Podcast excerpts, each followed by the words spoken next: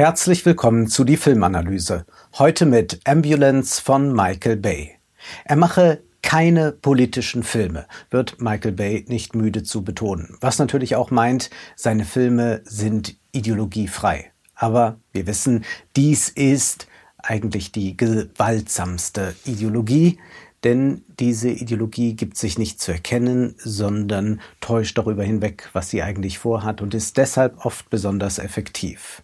Gerade weil sich Ambulance alle Mühe gibt, den Konflikt zu entpolitisieren, sollten wir die politische Dimension ganz klar herausarbeiten. Vor allem zwei Strategien wendet dieses Heist-Movie an, um die Entpolitisierung zu erzeugen. Erstens Emotionalisierung und zweitens ist es die Individualisierung. Die Pointe Breaking Bad würde nach wenigen Minuten enden, wenn es in den USA eine allgemeine Krankenversicherung gegeben hätte. Diese Pointe lässt sich auch bei dem Film machen hier. Jaja Abdul Matin II. spielt einen Kriegsveteranen, der etwas für sein Land getan hat, aber für den sein Land nichts tut. Seine Frau benötigt dringend eine Operation, doch für die Kosten über 200.000 Dollar soll er, der arbeitslos ist, selbst aufkommen. Will, so sein Name, telefoniert anfangs mit der Versicherung. Eine Frau in der Hotline aber wimmelt ihn ab. Er fleht sie an, mit ihm zu sprechen. Er habe die ganze Zeit nur mit Computerstimmen gesprochen und jetzt ein echter Mensch. Er möchte mit einem Menschen sprechen, sagt er immer wieder. Dies ist die Schlüsselszene des Films. Bay will uns im Folgenden echte Menschen zeigen. Und die Rede von den Menschen, wie sie auch aus Politikermündern häufig zu hören ist, sollte uns selbst nicht zum Menscheln bringen. Der Mensch an sich existiert zwar, aber er ist eher etwas für die philosophische Anthropologie. Er ist nichts für einen politischen Film. Die Sphäre des Politischen und des Ökonomischen kennt hingegen Bürger, Konsumenten, Kunden, Arbeiter und so weiter. Dies ist keine terminologische Haarspalterei, sondern die Möglichkeit, Klarheit in das Chaos zu bringen, das Michael Bay hier wieder einmal verursacht. Und damit sind nicht nur die Verwüstungen während der endlos langen Verfolgungsjagd in LA gemeint, sondern das meint auch die ideologischen Konfusionen. Im Übrigen hat der Film eine erstaunliche Rasanz und man kann ihn ganz gut wegkonsumieren und es ist vielleicht nicht der schrecklichste Michael Bay-Film, so viel sei gesagt. Aber wir erkennen auch hier wieder, dass Michael Bay ungeheuer viel Technik benötigt, um uns etwas fühlen zu lassen. Das ist natürlich immer beim Film so, dass wir es mit einem künstlichen Produkt haben, das uns dann vielleicht nah heranbringen will an die Gefühle, an die Echtheit des Menschen. Aber wir sollten dieses Gemachte nie ganz aus den Augen verlieren, denn wir können da auch die Manipulationskraft dieser Bilder erkennen, wenn wir uns diesen technischen Apparat hinzudenken. Der Michael Bay-Stil ist hier nicht ganz so orientierungslos wie, sagen wir, in Transformers. Die Kamerafahrten sind etwas geradliniger. Natürlich gibt es tausend überflüssige Schnitte, aber immerhin kommen die Koordinaten nicht ganz durcheinander. Vor Überwältigungsästhetik kann man sich eigentlich nur in Deckung bringen. Und das sollte man hier auch tun, denn der Film will uns ja durch diese Überwältigungsästhetik von einem abbringen, nämlich, dass wir unseren Verstand gebrauchen. Will steht also vor einem Scherbenhaufen. Was also tun? Seine Frau warnt ihn, er soll auf keinen Fall seinen Adoptivbruder Danny, gespielt von Jake Gyllenhaal, kontaktieren. Danny ist ein Bankräuber, genauso wie sein Vater einer war. Natürlich tut Will genau das und gemeinsam begibt er sich mit Danny auf einen, wie es heißt, allerletzten Bankraub. Abgesehen haben die beiden und ihr Team es auf die Federal Bank in Los Angeles. Aber es kommt zu Komplikationen, zu sehr vielen Schüssen. Einiges läuft hier schief. Und so kreuzen sich einige Wege. Die Wege der Brüder mit dem Weg eines Polizisten, den sie anschießen und den sie aber nicht verbluten lassen wollen, denn einen Kopf zu töten, das macht sich nicht besonders gut bei Verfolgungsjagden, dann ist die Polizei besonders aggressiv. Und dann gibt es dann noch einen Weg, der sich kreuzt, nämlich eine Sanitäterin taucht dort mitsamt Krankenwagen auf, um eigentlich dem Kopf zu helfen. Und so fliehen sie zu viert, beziehungsweise die zwei fliehen und haben dann zwei Geiseln genommen. Es folgt eine hundertminütige Verfolgungsjagd durch LA im Krankenwagen. Das LAPD schickt alle zur Verfügung stehenden Fahrzeuge auf der Straße und in der Luft, um die Verbrecher zu stoppen und vor allem, um ihren Kollegen zu retten.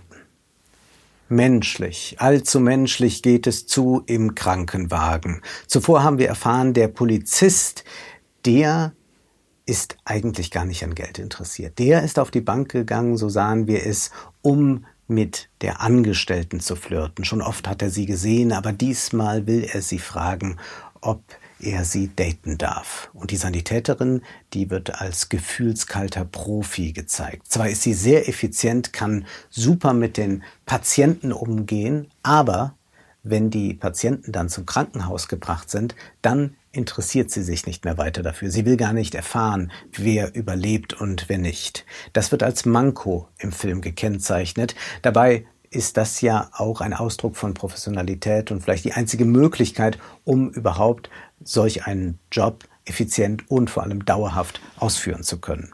Aber alle alle, auch sie, werden ihre Gefühle entdecken, zwischenmenschliche Nähe aufbauen, sodass sich ein emotionales Dreieck bildet zwischen Will, dem Polizisten und der Sanitäterin. Nur Danny, der als Soziopath ebenso stümperhaft gezeichnet wie gespielt ist, ist der Böse.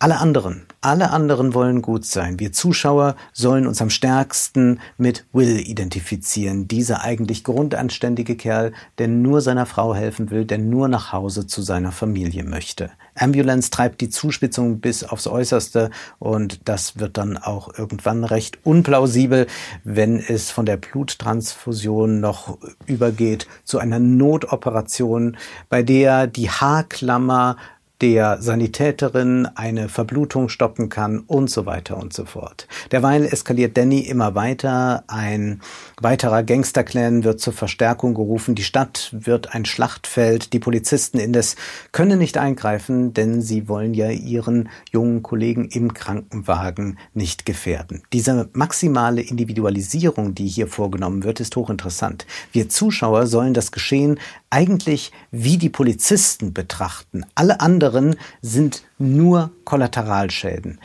Der Mensch, das ist der sympathische Polizist, den es zu retten gilt. Alle anderen zählen nicht.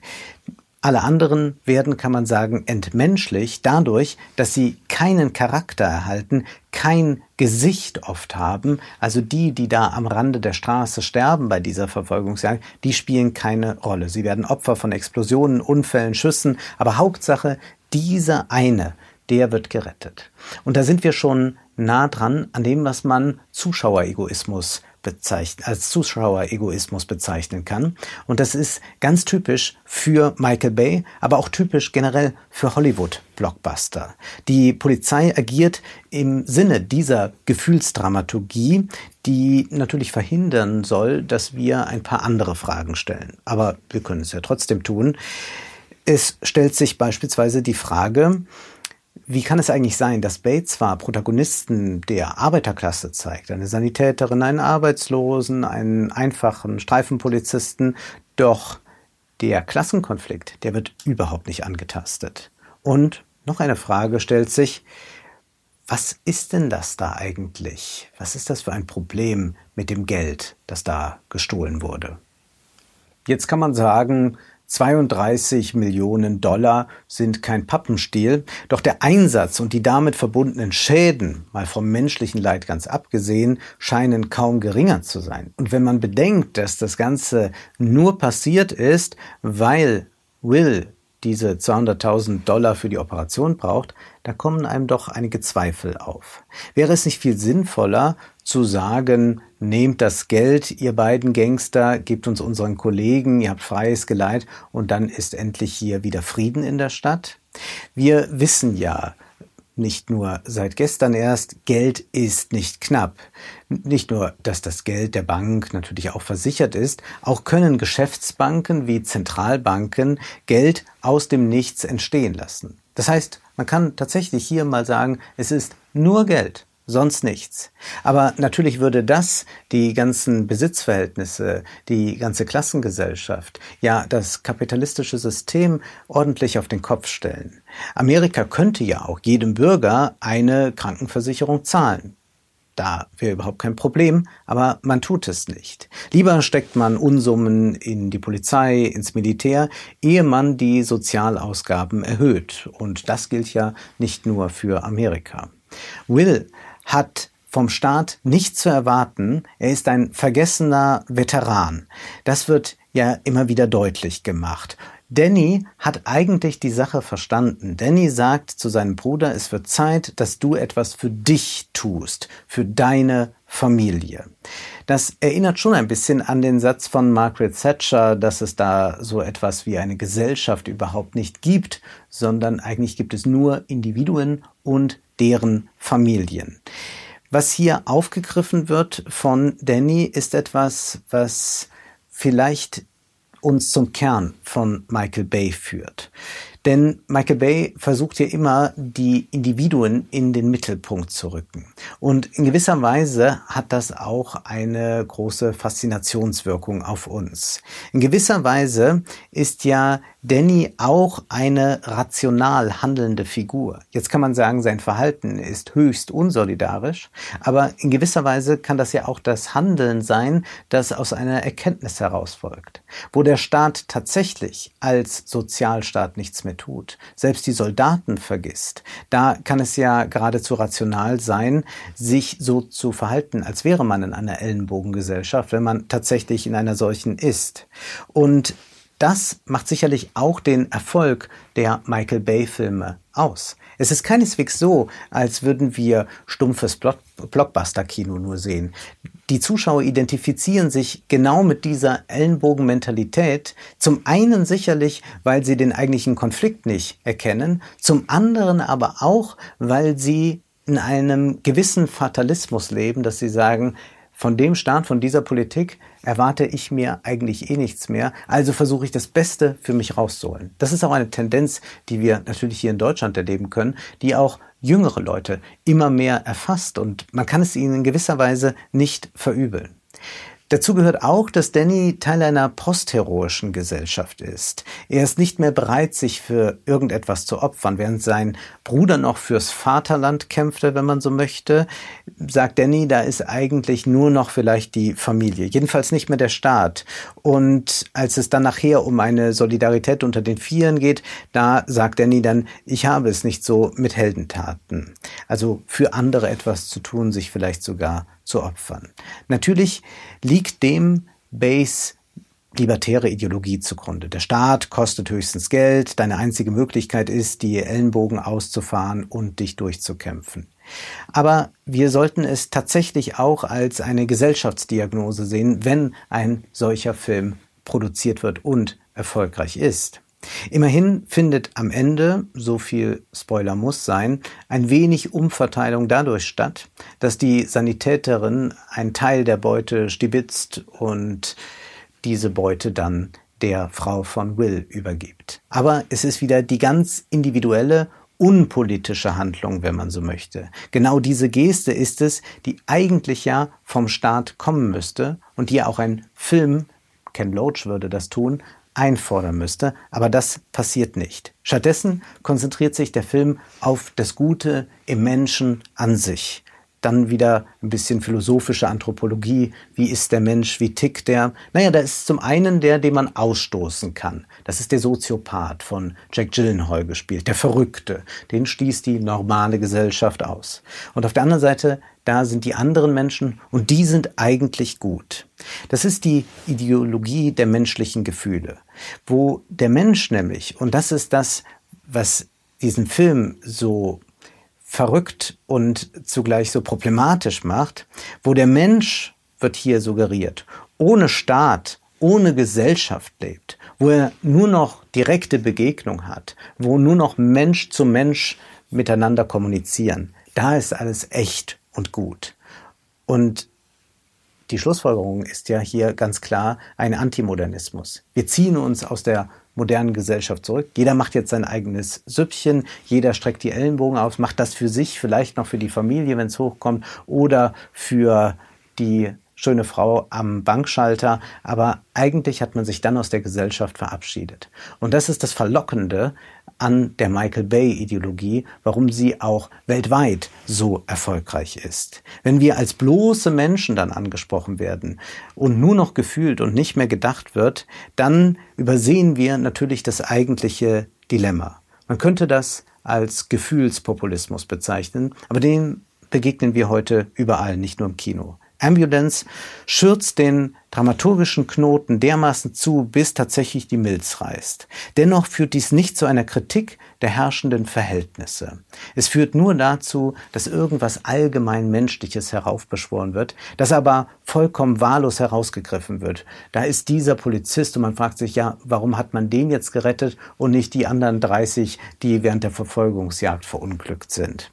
Die Figuren wie auch wir, verlassen das Kino genauso doof, wie wir hineingegangen sind. Und manch einer ist vielleicht sogar noch ein bisschen blöder geworden. Mit anderen Worten, wir schauen nur, aber sehen nicht. Das war die Filmanalyse mit Wolfgang M. Schmidt. Ihr könnt den Podcast finanziell unterstützen. Entweder unter www.paypal.me-filmanalyse oder unter der in der Beschreibung angegebenen Bankverbindung. Vielen Dank.